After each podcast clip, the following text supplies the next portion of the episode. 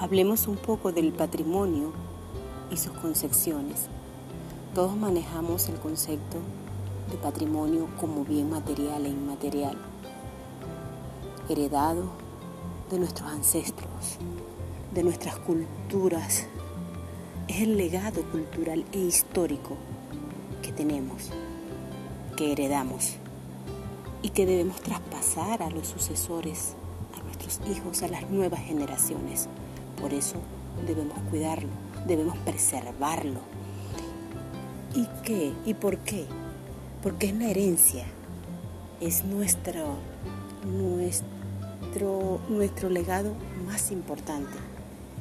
¿Y quiénes constituyen el patrimonio? Lo constituye la memoria, la memoria colectiva, que permite construir nuestra propia historia.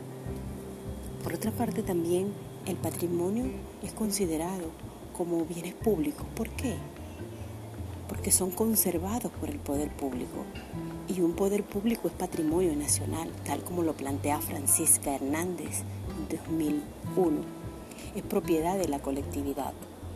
Nosotros estamos en la obligación de mantener nuestro patrimonio a salvo, salvaguardarlo. ¿Por qué? Porque es precisamente a través de ese este patrimonio que nos identificamos, nos lleva a, a recordar nuestra historia, a recordar quiénes somos y de dónde venimos. Así que lo primero que hay que hacer, lo que debemos tomar en cuenta es conciencia, concientizar lo que tenemos y darle el valor que es lo que le atribuimos socialmente a ese patrimonio. Valoremos nuestro patrimonio, conservémoslo, resguardémoslo